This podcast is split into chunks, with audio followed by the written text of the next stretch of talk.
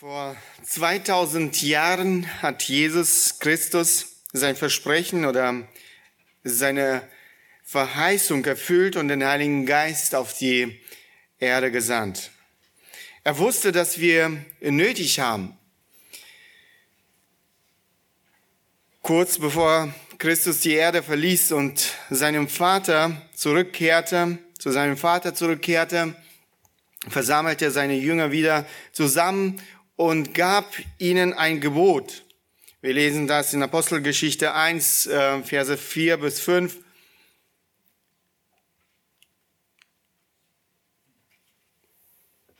Und als er mit ihnen zusammen war, gebot er ihnen, nicht von Jerusalem zu weichen, sondern die Verheißung des Vaters abzuwarten, die ihr, so sprach er, von mir vernommen habt.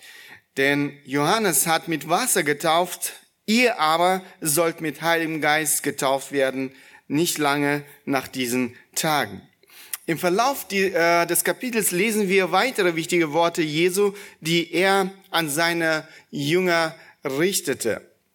Äh, Vers 8, sondern ihr werdet Kraft empfangen, wenn der Heilige Geist auf euch gekommen ist, und ihr werdet meine Zeugen sein in Jerusalem und in ganz Judäa und Samaria und bis an das Ende der Erde. Dieses Versprechen Jesu wurde am Pfingsten erfüllt. An Pfingsten kam der Heilige Geist auf die Jünger Jesu herab. Mit dem Kommen des Heiligen Geistes auf diese Erde empfingen die Jünger Christi die Kraft, von der Christus selbst gesprochen hatte. Sie erhielten eine übernatürliche Kraft. Dieses Ereignis veränderte ihr Leben radikal. Dieses Ereignis hat die gesamte Weltgeschichte verändert. Aus ängstlichen, zweifelhaften und auch äh, enttäuschten Menschen wurden furchtlose, mutige Zeugen für Jesus. Im Griechischen bedeutet das Wort Zeuge so viel wie für sein Glauben sterben. Warum? Denn sehr oft war der Tod der Preis für ein Zeugnis für Christus. Der Heilige Geist gab den Jüngern Christi diese Kraft, solche Zeugen zu sein. Nichts konnte sie brechen, nichts konnte sie aufhalten, keine Schwierigkeiten, keine Unterdrücken, keine Verfolgung, keine Entbehrungen. Sie trugen das Evangelium in aller Welt. Sie stellten die Städte, in die sie kamen, auf den Kopf. Sie entfachten mit diesem Feuer des Glaubens die anderen Menschen. Die Zahl der Christen wuchs unglaublich. Sie wurden äh, im Feuer verbrannt, sie wurden den wilden Tieren zum Fraß geworfen, vorgeworfen, sie wurden brutal missbraucht und gnadenlos getötet. Das ähm, brachte sie aber nicht zum Schweigen. Das konnte die Verbreitung des Evangeliums nicht stoppen. Sie starben mit Freuden für ihren Glauben.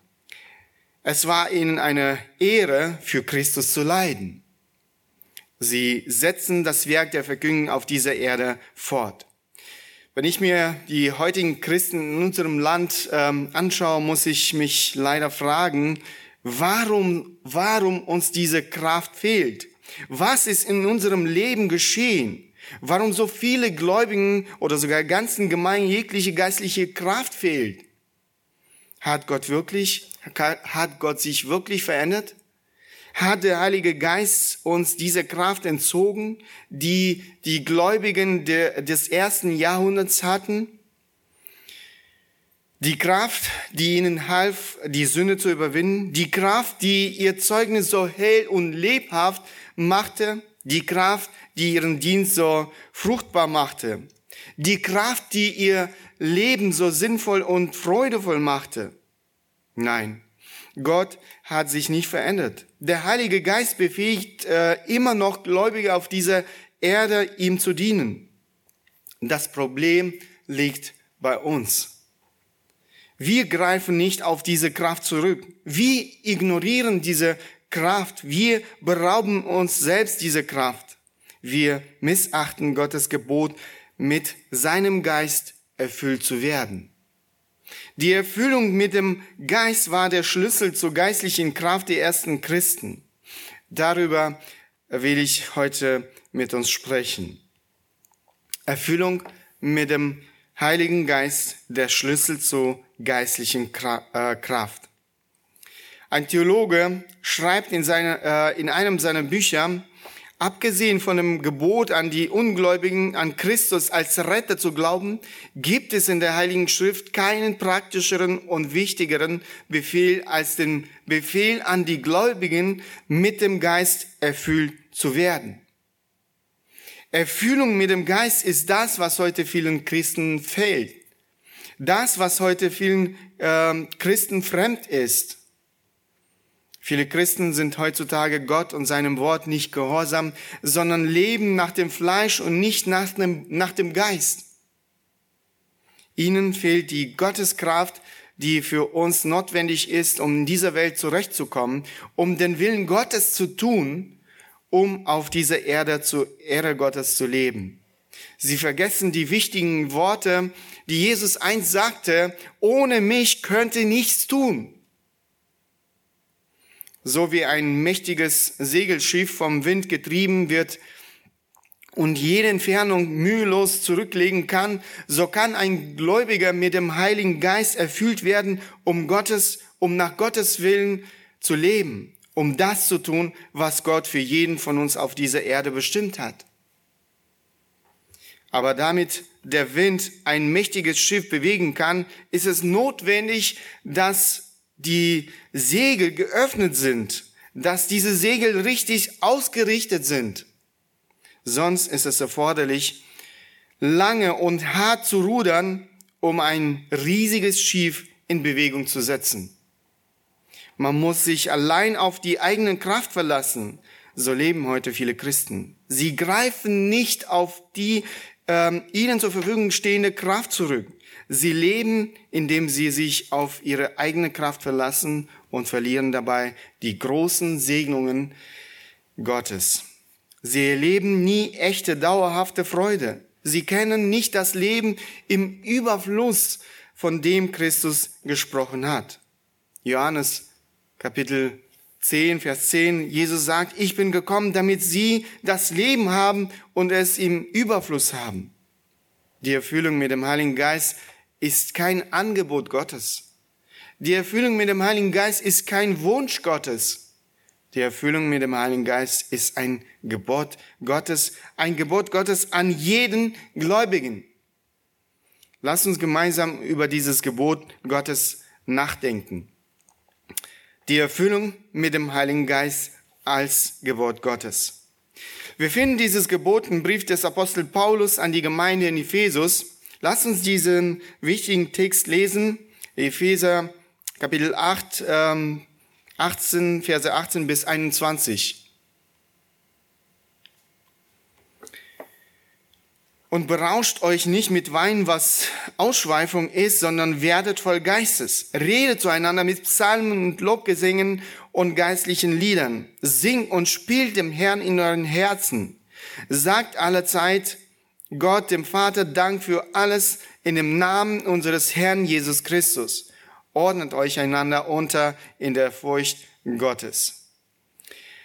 Es mag manchen seltsam erscheinen, dass Apostel Paulus in diesem Zusammenhang plötzlich vom Wein spricht. Er sagt, dass wir uns mit dem Wein nicht berauschen dürfen.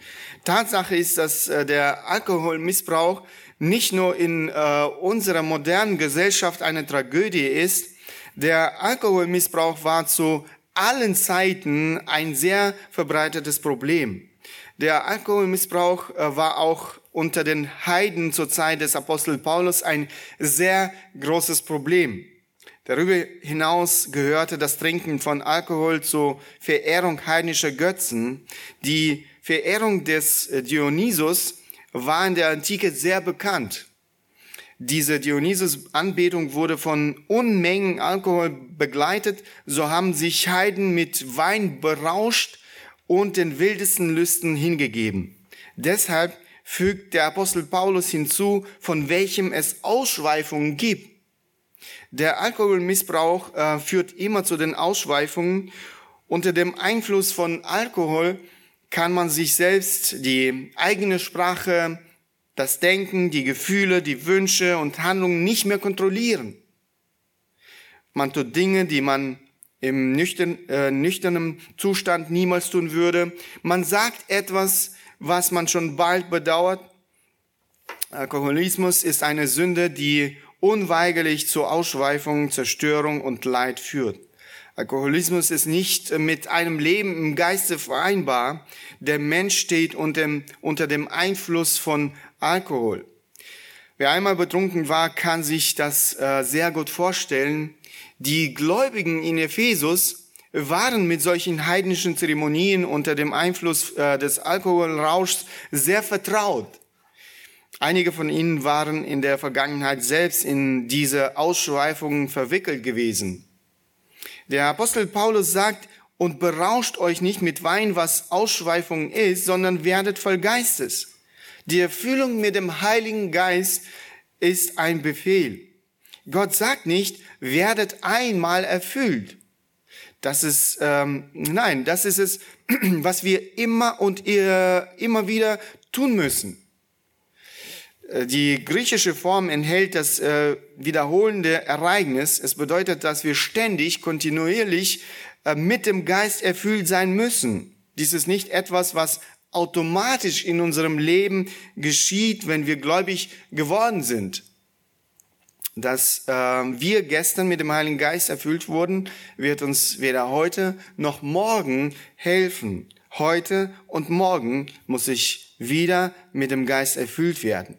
Das ist es, was äh, wir unbedingt tun sollen. Wir werden nicht in der Lage sein, ein Leben zu führen, das Gott gefällt, ohne von seinem Geist erfüllt zu sein. Wir haben eine Verpflichtung, mit dem Geist erfüllt zu werden. Gott hat seinerseits ähm, alles getan, um dies zu ermöglichen. Er lebt in uns Gläubigen. Er kann aber nur dann in unserem Leben wirken, wenn wir ihm es gestatten. Er wird niemals unseren Willen ignorieren. Der Apostel Paulus stellt einen Menschen, der sich dem Wein hingibt, dem Menschen gegenüber, der sich der Macht des Heiligen Geistes hingibt. Ein Betrunkener gehört nicht sich selbst, sondern steht vollständig unter der Kontrolle des Alkohols. Aber ein Mensch, der mit dem Geist erfüllt ist, steht unter der Kontrolle des Heiligen Geistes. Paulus fordert die, die Gläubigen auf, sich nicht der Macht des Alkohols hinzugeben, sondern sich der Macht des Heiligen Geistes hinzugeben.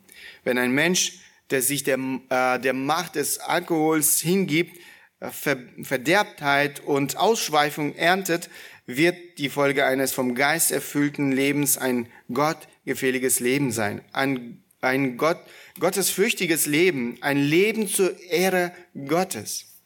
Paulus schreibt ähm, den Brief an Galater, den Vers kennen wir alle gut. Die Frucht des Geistes aber ist Liebe, Freude, Friede, Langmut, Freundlichkeit, Güte, Treue, Sanftmut, Selbstbeherrschung. Das ist es, was der Heilige Geist in unserem Leben bewirkt. Ohne die Erfüllung mit dem ähm, Geist sind wir nicht in der Lage, all das zu tun, worüber wir in diesem Vers lesen. Deshalb sehen wir in unseren Gemeinden, in unseren Familien so wenig Liebe zu Gott, so wenig Liebe zueinander, so wenig Freude an Gott trotz aller Schwierigkeiten des Lebens. Deshalb mangelt es uns an Geduld, Freundlichkeit, Barmherzigkeit, Sanftmut und Selbstbeherrschung. Deshalb stoßen wir uns, deshalb stoßen wir so oft auf äh, Sturheit, Gleichgültigkeit, Unglauben Stolz in unserer Beziehung zueinander und zu Gott. Wir sollen voll Geistes werden. Deshalb ist das Gebot, werdet voll Geistes, ein so wichtiges Gebot. Leider gibt es so viele falsche Vorstellungen darüber, was Erfüllung mit dem Geist bedeutet. In vielen Gesprächen mit ähm, Menschen habe ich unterschiedliche Versionen gehört, die in keiner Weise mit der Bibel vereinbar sind. Die Erfüllung mit dem Heiligen Geistes ist nicht dasselbe, was das Kommen des Heiligen Geistes äh, in unser Leben ist. Wir dürfen die Erfüllung mit dem Heiligen Geistes, äh, mit dem Heiligen Geist nicht mit dem Kommen des Heiligen Geistes in unser Leben verwechseln. Diese zwei sind zwei unterschiedliche Dinge. Der Heilige Geist kommt in das Leben eines Menschen im Augenblick seiner geistlichen Geburt. Dies ist seit Pfingsten möglich. Das ist es, was äh, die Gläubigen im Alten Testament nicht kannten. Die Innewohnung des Heiligen Geistes im Herzen des Menschen ist einer der größten Wahrheiten des Neuen Testaments. Johannes äh, Kapitel 14, Verse 16 bis 17, wir lesen da, und ich will den Vater bitten, und er wird euch einen anderen Beistand geben, dass er bei euch bleibt in Ewigkeit, den Geist der Wahrheit, den die Welt nicht empfangen äh, kann. Denn sie beachtet ihn nicht und erkennt ihn nicht, aber ihr erkennt ihn, denn er bleibt bei euch und wird in euch sein. Oder 1. Korinther 3, 16, wisst ihr nicht, dass ihr Gottes Tempel seid und dass der Geist Gottes in euch wohnt. Der Heilige Geist, der zum Zeitpunkt unserer Wiedergeburt, äh, Wiedergeburt in unser Leben kam, lebt in uns. Er verlässt uns auch dann nicht, wenn wir manchmal fallen, sündigen. Manche stellen sich das so vor, als ob der Heilige Geist uns jedes Mal verlässt, wenn wir sündigen. Aber das entspricht nicht der Lehre der Bibel. Wir sehen zum Beispiel ähm, Gläubige in Korinth, Leider gab es auch da einige Christen, die in der Sünde lebten. Paulus sagt ihnen nicht, dass sie keinen Heiligen Geist äh, haben, aber schaut, äh, was er ihnen sagt. 1. Korinther 6, äh, Verse 18 bis 20. Flieht äh, die Unzucht, jede Sünde, die ein Mensch äh, sonst begeht, ist außerhalb des Leibes. Wer aber Unzucht verübt, äh, sündigt ähm, an seinem eigenen Leib. Oder wisst ihr nicht, dass euer Leib ein Tempel des in euch wohnenden Heiligen Geistes ist, der, den ihr von Gott empfangen habt und dass ihr nicht euch selbst gehört, denn ihr seid teuer kauft, darum verherrlicht Gott in eurem Leib und in eurem Geist, die Gott gehören. Sie hatten den Heiligen Geist, aber sie waren nicht mit dem Heiligen Geist erfüllt. Es gab alle möglichen Sünden in ihrem Leben. Der Apostel Paulus nennt sie fleischlich. Warum nennt er sie fleischlich? Weil sie sich, äh, weil sie sich nach dem Fleisch und nicht nach dem Geist gehandelt haben. 1. Korinther 3, Verse 1 bis 3. Und ich, meine Brüder, konnte nicht zu euch reden als zu Geistlichen, sondern als zu fleischlichen Menschen, als zu unmündigen Christus. Milch habe ich euch zu trinken gegeben und nicht feste Speise, denn ihr konntet sie nicht vertragen. Ja, ihr könnt sie auch jetzt noch nicht vertragen, denn ihr seid noch fleischlich. Solange nämlich Eifersucht und Streit und äh, Zweitracht äh, unter euch sind, seid ihr da nicht fleischlich und wandelt nach Menschenweise. Natürlich wenn der fleischliche Zustand das Leben eines Menschen für eine lange Zeit charakterisiert, dann ist meine Frage an so einen Menschen, ob er wirklich wiedergeboren ist. Wenn ein Mensch nach dem Fleisch lebt, wenn ein Mensch geistlich nicht wächst, dann gibt es eine große Wahrscheinlichkeit, dass dieser Mensch ähm, nicht wiedergeboren wurde, dass dieser Mensch Gott nicht kennt. Noch etwas, was falsch verstanden wird. Die Erfüllung mit dem Heiligen Geist ist nicht etwa ein Prozess, in dem wir Stück für Stück äh, den Heiligen Geist empfangen. Erst 20 Prozent, äh, dann 20 weitere und so weiter. Der Heilige Geist ist eine Person. Und er kann nicht in Teile zerlegt werden. Ich kann nicht zu 50 Prozent in einem Raum sein und zu 50 in einem anderen. Jeder Gläubige hat ihn in Fülle. Ein Gebet wie dieses, Herr, gib mir den Heiligen Geist ist also in keiner Weise angebracht. Wenn ein Mensch wiedergeboren wird, hat er den Heiligen Geist. Auch solche Gebete sind äh, unangemessen. Herr, sende mir mehr vom Heiligen Geist. Wir haben ihn in Fühle. Gott gibt ihn uns nicht in Teilen. Christus selbst sagt, Johannes 3, Vers 34, denn Gott gibt den Geist nicht nach Maß, Außerdem ist die Erfüllung mit dem Geist keine einmalige Erfahrung, die dann von Zungenreden oder anderen Visionen begleitet wird. Es ist auch nicht irgendeine mystische Erfahrung, die nur einigen Auserwählten zur Verfügung steht. Die Erfüllung mit dem Geist ist nicht dasselbe wie die Taufe mit dem Geist. Die Taufe mit dem Geist findet wiederum in dem Augenblick der Wiedergeburt statt, wenn der Heilige Geist in unser Leben kommt. Äh, Paulus schreibt in äh, seinem Brief an Korinther, 1. Korinther 12, Vers 13, denn wir sind ja alle durch einen Geist in einen Leib hineingetauft worden, ob wir Juden sind oder Griechen, Knechte oder Freie, und wir sind alle gedrängt worden zu einem Geist. Dies ist eine Realität, die uns verborgen bleibt. Wir können es nicht sehen. Wir erleben jedoch die Folgen dieser Taufe in unserem Leben. Im Augenblick der Taufe mit dem Heiligen Geist tauft Christus jeden Gläubigen in seinen Leib, in die Gemeinde hinein. Die geistliche Taufe ist ein einmaliges Ereignis. Wenn ein Mensch wiedergeboren wurde, ist er bereits mit dem Heiligen Geist getauft worden. Deshalb gibt es keinen Gläubigen, der nicht mit dem Heiligen Geist getauft ist. Die Erfüllung mit dem Heiligen Geist ist nicht dasselbe, was Versiegelung mit dem Heiligen Geist ist. Sowohl die Taufe mit dem äh, Heiligen Geist als auch die Versiegelung mit dem Heiligen Geist finden zum Zeitpunkt der geistlichen Geburt eines Menschen statt. Auch das äh, lesen wir in dem Epheserbrief, Epheser Kapitel 1, Verse 13 bis 14. In ihm seid auch ihr, nachdem ihr das Wort der Wahrheit, das Evangelium eurer Rettung gehört habt, in ihm seid auch ihr, als ihr gläubig wurdet, versiegelt worden mit dem Heiligen Geist der Verheißung, der das Unterpfand unseres Erbes ist bis zur Erlösung des Eigentums zum Lob seiner Herrlichkeit. Also wir haben über Erfüllung mit dem Geist als ein wichtiges Gebot Gottes gesprochen. Nun wollen wir uns der Frage zuwenden, wie wir mit dem Heiligen Geist erfüllt werden können.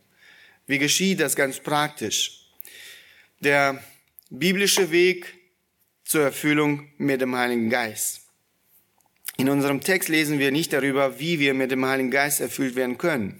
Aber wir finden viele Hinweise darauf, äh, wie wir mit dem Heiligen Geist erfüllt werden können, auch in anderen Büchern des Neuen Testaments. Lass uns diese kurz anschauen. Die erste Voraussetzung, unterwerfe, unterwerfe dein Leben täglich Gott. Unterwerfe dein Leben täglich Gott. Apostel Paulus schreibt an die Galater, Galater äh, Kapitel 2, Vers 20, ich bin mit Christus gekreuzigt und nun lebe ich, aber nicht mehr ich selbst, sondern Christus lebt in mir. Was ich aber jetzt im Fleisch lebe, das lebe ich im Glauben an den Sohn Gottes, der mich geliebt und sich selbst für mich hingegeben hat. Apostel Paulus sagt hier, dass er gestorben ist ja, aber was kann man von einem Toten erwarten? Nichts. Und das ist der eigentliche Punkt. Wenn ich sterbe, dann beginnt Christus in mir zu leben. Er lebt durch mich. Bedeutet dies, dass Paulus sagen will, dass er als Person nicht mehr existiert? Nein, das ist nicht das, was er sagen will. Er sagt, dass er seinen Willen, sein Denken, seine Wünsche, seine Gefühle dem Willen Jesu Christi unterworfen hat. Es war nicht sein Ich, das sein Leben bestimmte, sondern Christus.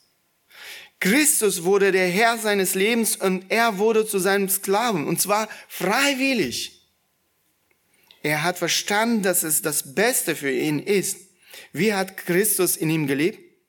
Durch den Heiligen Geist, der in ihm wohnte. Genau Genauso wie er im Leben eines jeden Gläubigen wohnt. Damit Christus leben kann, müssen wir sterben. Man muss jeden Tag für das eigene Ich sterben. Wir müssen täglich eine Beerdigung in unserem Leben haben, um unseren Egoismus, unseren Stolz zu begraben. Johannes der Täufer sagte, er muss wachsen, ich aber muss abnehmen. Er sagt das in, äh, in Bezug auf Jesus. Und dieses Prinzip kann auch auf unser Leben der Beziehung zum Heiligen Geist angewandt werden.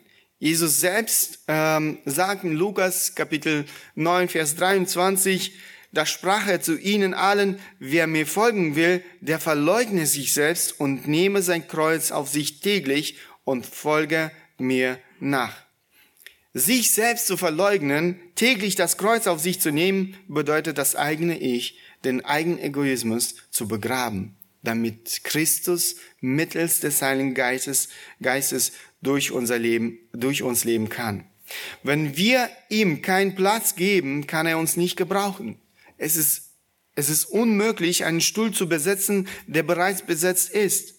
Damit jemand anders auf diesem Stuhl sitzen, äh, sitzen kann, muss er zuerst frei gemacht werden. Es ist unmöglich, ein Gefäß zu füllen, wenn es bereits besetzt ist. Bevor es mit neuem Inhalt gefüllt werden kann, muss es leer gemacht werden. Stell dir vor, Christus würde dich heute bitten, deinen Körper zu benutzen, um an deiner Stelle diesen Tag zu leben, an deiner Stelle zur Arbeit zu gehen, an deiner Stelle für die Familie zu sorgen, an deiner Stelle Kinder zu erziehen, an deiner Stelle das Geld auszugeben, an deiner Stelle mit den Menschen in deiner Umgebung zu sprechen, an deiner Stelle Konflikte zu lösen, an deiner Stelle Gemeinde zu besuchen. Ich glaube, viele, vieles wäre anders gewesen.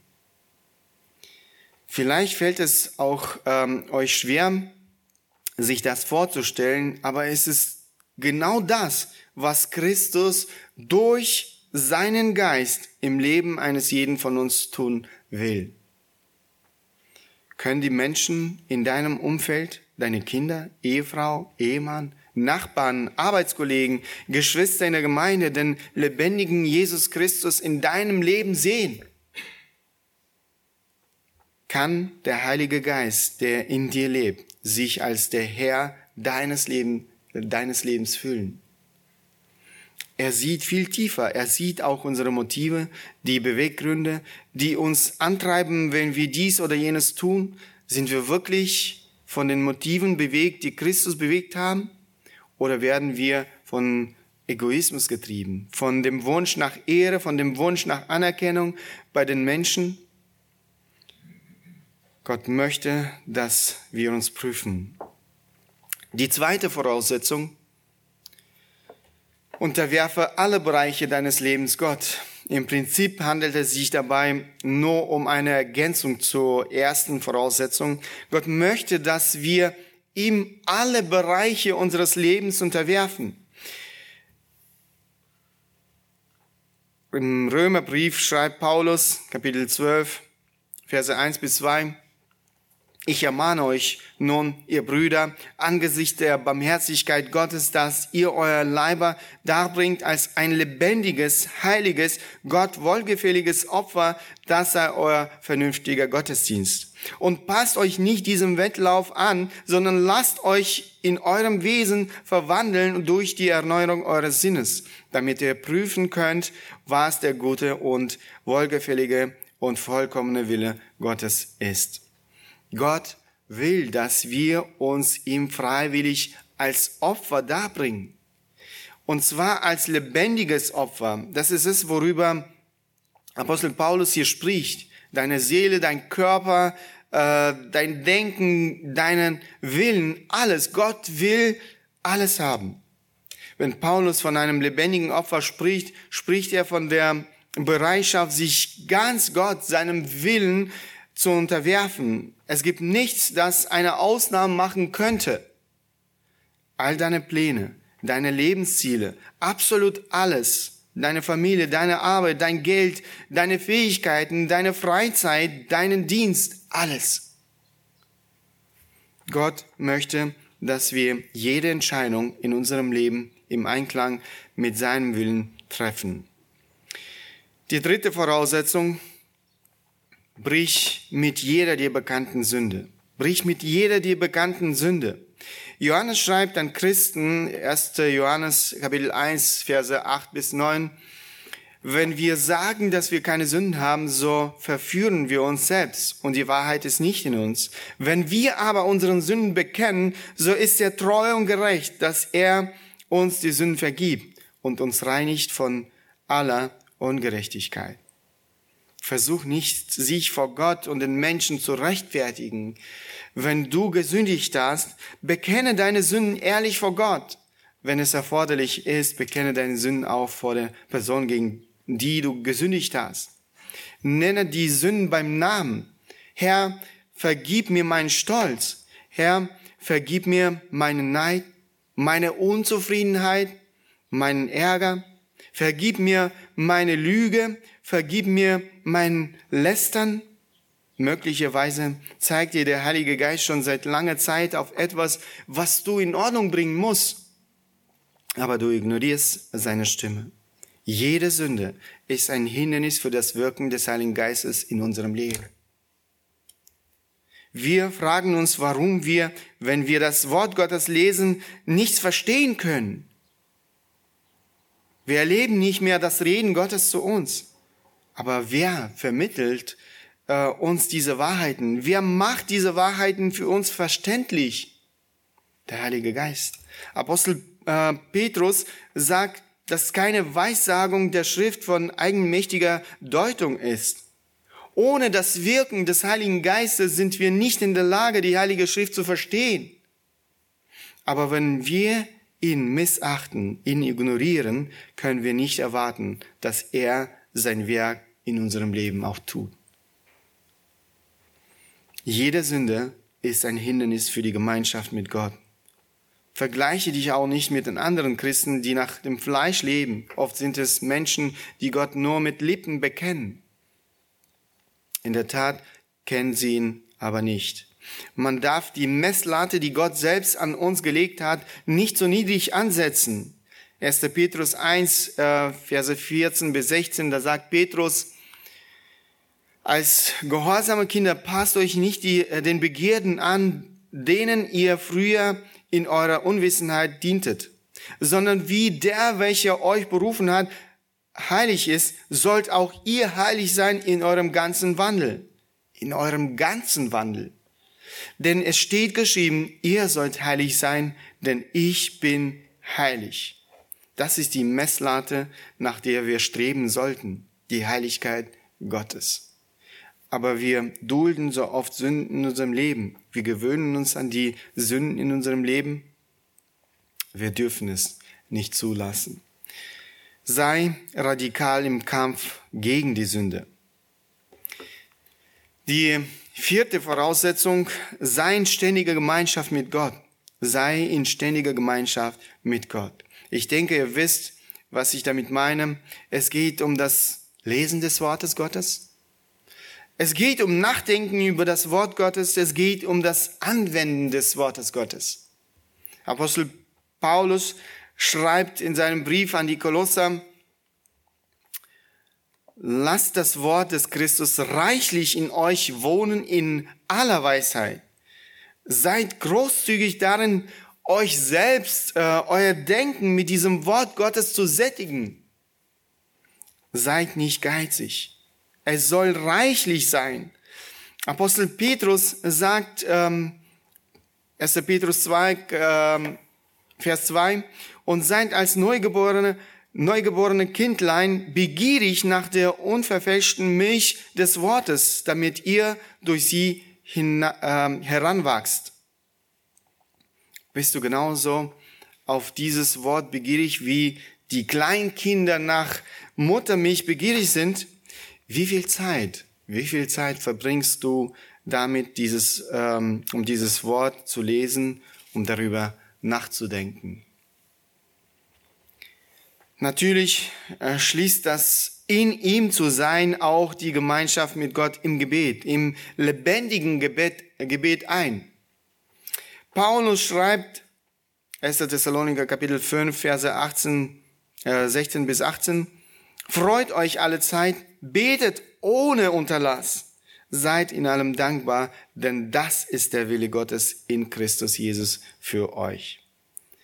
Wenn du mit dem Geist erfüllt werden willst, dann muss das Gebet zu einem wichtigen Bestandteil deines Lebens werden. Die Bibel ermutigt uns immer wieder, immer wieder, Zeit im Gebet in Gemeinschaft mit Gott zu verbringen. Also das sind die vier wichtigsten Voraussetzungen für die Erfüllung mit dem Heiligen Geist. Natürlich ist diese Liste nicht vollständig. Es gibt noch einige weitere, die man hier aufführen könnte. Leider haben wir dafür heute keine Zeit. Das nächste, was wir sehen wollen, ist die Auswirkung, Auswirkungen der Fühlung mit dem Heiligen Geist. Was zeichnet den einen mit dem Heiligen Geist ähm, erfüllten Menschen aus? Was sagt die Bibel dazu? In seinem Brief an die Epheser sagt der Apostel Paulus Folgendes. Wir lesen nochmal diesen Abschnitt. Und berauscht euch nicht mit Wein, was Ausschweifung ist, sondern werdet voll Geistes. Redet zueinander mit Psalmen und Lobgesängen und geistlichen Liedern. Singt und spielt dem Herrn in, euren, in eurem Herzen. Sagt alle Zeit äh, Gott, dem Vater, Dank für alles in dem Namen unseres Herrn Jesus Christus. Ordnet euch einander unter in der Furcht Gottes. Ab dem, äh, ab dem Vers 19 lesen wir über die Folgen der Fühlung mit dem Heiligen Geist. Leider vermittelt ähm, die deutsche Übersetzung das nicht korrekt. Es sieht so aus, ähm, als ob wir in diesen Versen Antwort auf die Frage haben, wie oder auf welche Art und Weise wir mit dem Heiligen Geist erfüllt werden können.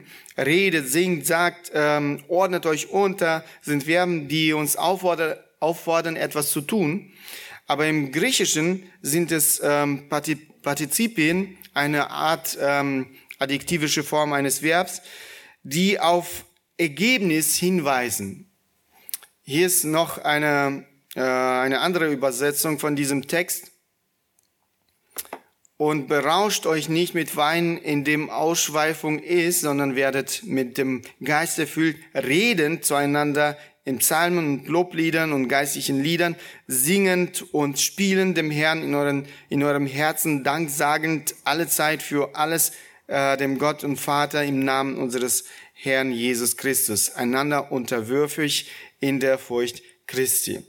Also es geht darum, was passiert, wenn wir mit dem Heiligen Geist erfüllt sind. Der neue linguistische und exegetische Schlüssel zum griechischen Text des Neuen Testaments gibt die folgende Anmerkung. Die folgenden vier äh, Partizipien weisen auf das Wirken des Geistes in uns hin. Das heißt, das ist es, was der Heilige Geist in uns tut, was er in uns bewirkt. Eine der Auswirkungen der Erfüllung mit dem Heiligen Geist, von der wir in diesem Text lesen, besteht darin, dass ähm, geisterfüllte Christen sich selbst mit den Psalmen und Lobgesängen und geistlichen Liedern erbauen. Gott erfüllt unsere Herzen und wir können nicht mehr schweigen. Dies wird ähm, seinen Ausdruck darin finden, dass wir Gott durch unseren Mund verherrlichen werden. Jesus Christus sagt, wovon das Herz voll ist, davon redet der Mund. Es wird nicht etwa etwas äh, Künstliches, Verspieltes sein, sondern ein natürlicher Wunsch des Herzens.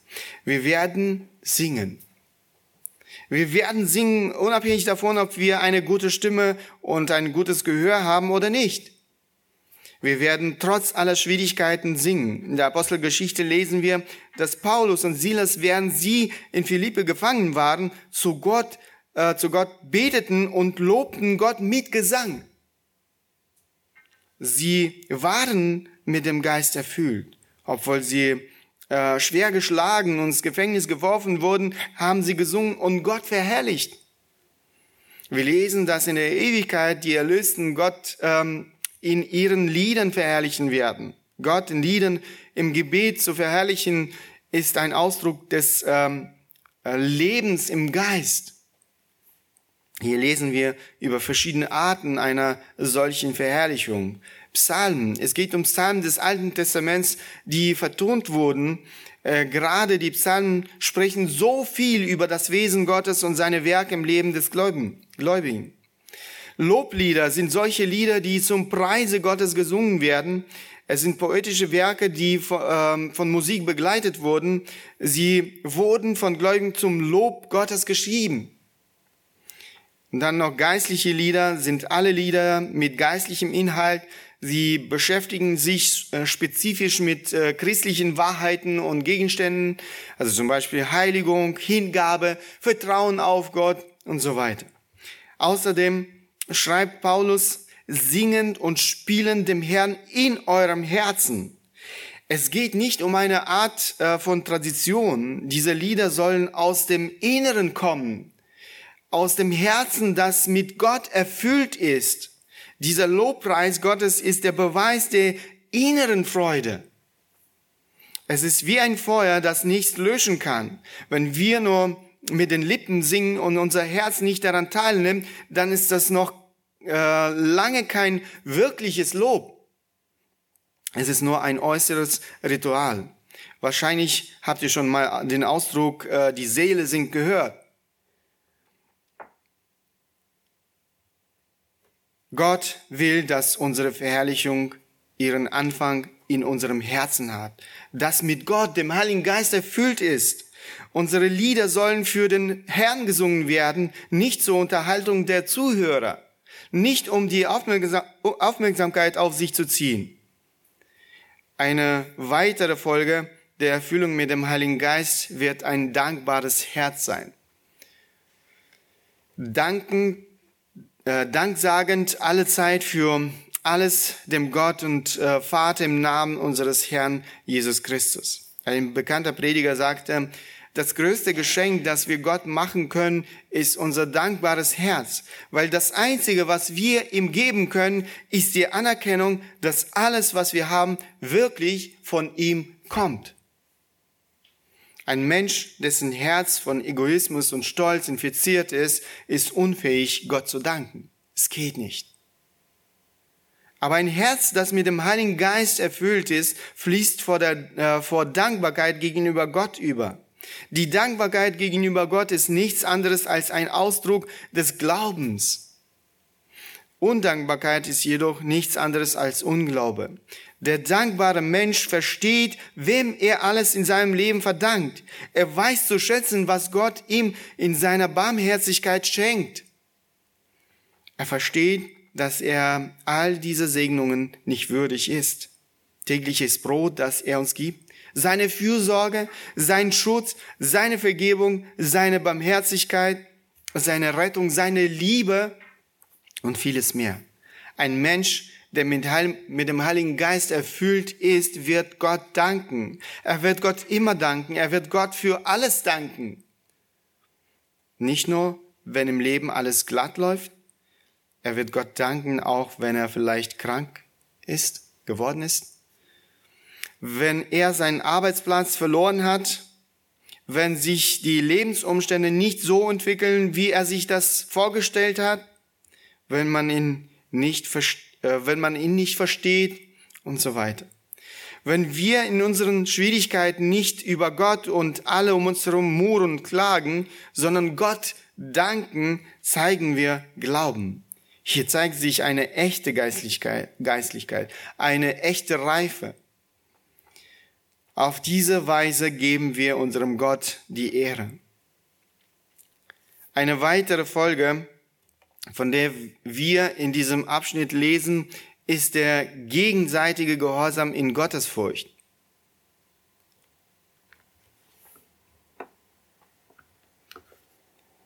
Das ist das Letzte. Hier wird ähm, das allgemeine Prinzip formuliert, äh, weiter geht Apostel Paulus in seinem Brief auf drei spezifische Bereiche im christlichen Leben ein, in denen er, äh, in denen Gott Gehorsam sehen will. Er spricht vom Gehorsam der Ehefrauen gegenüber ihren Ehemännern, äh, der Kinder gegenüber ihren Eltern und der Sklaven gegenüber ihren Herren. Der Mensch, der mit dem Heiligen Geist erfüllt ist, zeigt Demut er erhebt sich nicht über andere. Er unterwirft sich äh, in erster Linie der höchsten Autorität Gott, aber er unterwirft sich auch der Autorität in der Familie, Gemeinde und Gesellschaft, in der wir leben. Ein Mensch, der sich von seinem eigenen Ich leiten lässt, will sich niemandem unterwerfen. Er möchte über anderen herrschen. Er will nach seinen eigenen Regeln leben. Der Apostel Paulus ruft uns auf, der uns von Gott gegebenen Autoritäten zu gehorchen, einander zu gehorchen. Ein Mann, der vom Geist Gottes erfüllt ist, zeigt Demut und Gehorsam mit Freude. Dies ist ein großes Problem unter den Christen heute. Und ich spreche nicht von den Menschen, die Gott nicht kennen. Das ist eine, das ist die Tragödie unserer Zeit. Alles beginnt damit, dass wir uns Gott, der höchsten Autorität, nicht unterwerfen wollen. Dann zeigt er sich in den Familien, in den Gemeinden und in dieser Gesellschaft. Ich möchte, dass jeder von uns sein eigenes Herz prüft. Was sehen Menschen in deinem Leben? Sehen sie wirklich Demut, den Gehorsam, den Gott von äh, dir erwartet? Wir haben mit euch also über einige der Folgen der Erfüllung mit dem Heiligen Geist gesprochen, die wir im Brief an die Epheser finden. Aber das ist noch nicht alles. Die Bibel spricht auch von anderen Folgen. Wenn wir das alles in einem Wort zusammenfassen würden, wäre Kraft das treffendste Wort dafür. Übernatürliche Kraft. Eine geistliche Kraft, die nicht äh, vom Menschen ausgeht, die Quelle dieser Kraft ist Gott selbst. Erinnert euch ähm, an die Worte, die wir mit euch zu Beginn aus der Apostelgeschichte gelesen haben. Vers ähm, 8, 7, 8.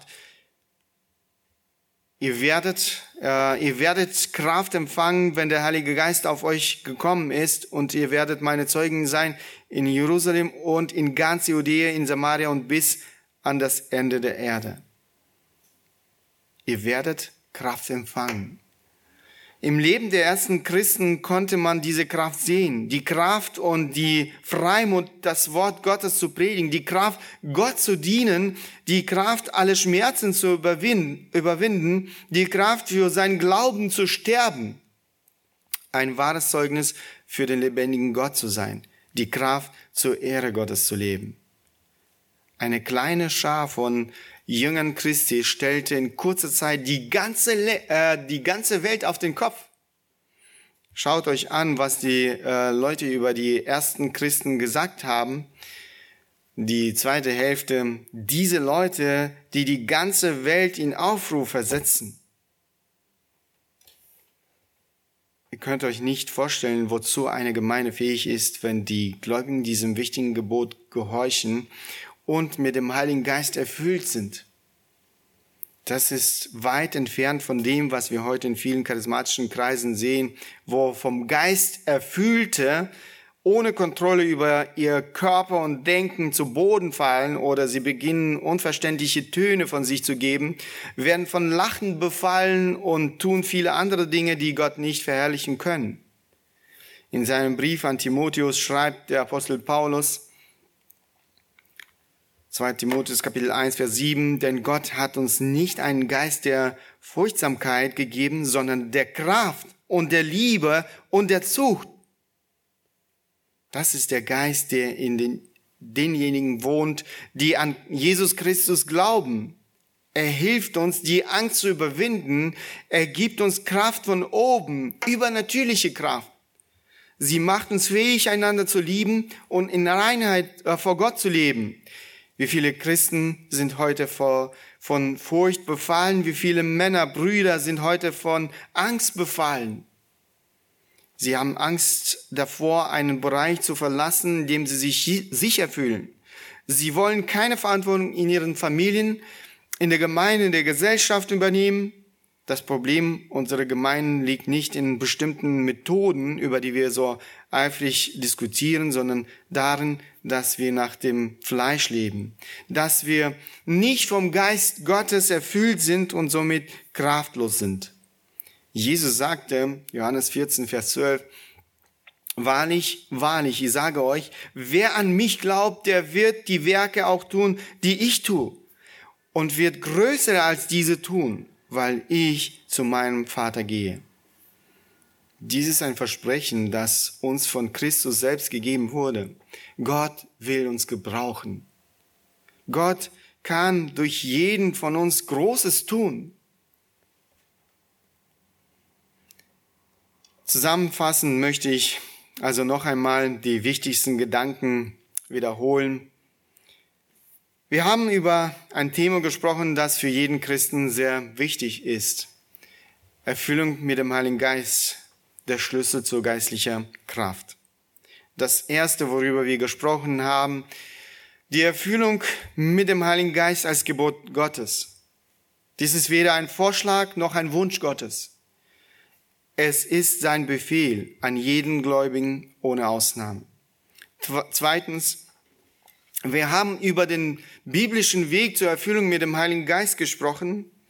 Der biblische Weg zur Erfüllung mit dem Heiligen Geist. Wir haben vier wichtige Voraussetzungen hervorgehoben, um mit dem Heiligen Geist erfüllt zu werden. Erster, unterwerfe dein Leben täglich Gott. Zweite, unterwerfe alle Bereiche deines Lebens Gott. Die dritte Voraussetzung, brich mit jeder dir bekannten Sünde. Und die vierte Voraussetzung, sei in ständiger Gemeinschaft mit Gott. Und das Letzte, worüber wir gesprochen haben, die Auswirkungen der Erfüllung mit dem Heiligen Geist. Vom Geist erfüllte Christen erbauen sich selbst mit Psalmen und geistlicher Liedern und Lobpreisungen. Christen, die mit dem Heiligen Geist erfüllt sind, haben ein dankbares Herz. Christen, die mit dem Heiligen Geist erfüllt sind, demütig. Sie zeigen gegenseitigen Gehorsam in der Furcht äh, Gottes. Schließlich haben Christen, die mit dem Heiligen Geist erfüllt sind, eine übernatürliche Kraft, eine geistliche Kraft, die nicht vom Menschen ausgeht. Die Quelle dieser Kraft ist Gott selbst. Werde voll Geistes und du wirst das übernatürliche geistliche Leben kennenlernen. Du wirst ein Leben im Über Überfluss kennenlernen, ein Leben voller Bedeutung, ein erfülltes Leben, ein Leben, das Gott Ehre bringt. Mein Gebet ist es, dass diese Worte, ähm, dass diese Worte für mich und ähm, für dich keine Theorie bleiben, sondern dass wir täglich danach streben, mit dem Geist Gottes erfüllt zu werden. Amen. Wir wollen noch zusammen beten. Stehen wir in der Möglichkeit dazu auf. Großer Gott, ich danke dir nochmal für dein Wort, das du uns gegeben hast. Danke dir, dass du zu uns durch dein Wort sprichst. Danke dir für deine Ermahnung. Danke dir, Herr, für dein Trost, dass du uns schenkst durch dein Wort. Herr, wir bitten dich, dass du deine Gnade schenkst, dass du in uns wirkst durch deinen Geist. Danke dir nochmal, dass du uns deinen Geist gegeben hast, äh, gegeben hast, der in uns wohnt. Und ähm, wir bitten dich, dass du uns hilfst, wirklich ähm, alles zu tun und mit deinem Geist erfüllt zu werden. Schenk du deine Gnade, Herr, dass wir nicht nach dem Fleisch handeln, sondern nach dem Geist leben und handeln. Herr, dass wir mit allem, was wir tun, denken, wirklich dich verherrlichen. Danke dir, Herr, dass wir mit dir rechnen dürfen, Herr. Ohne dich können wir nichts tun. Und wir bitten dich um dein Wirken, um deine Gnade in unserem Leben. In Jesu Name. Amen.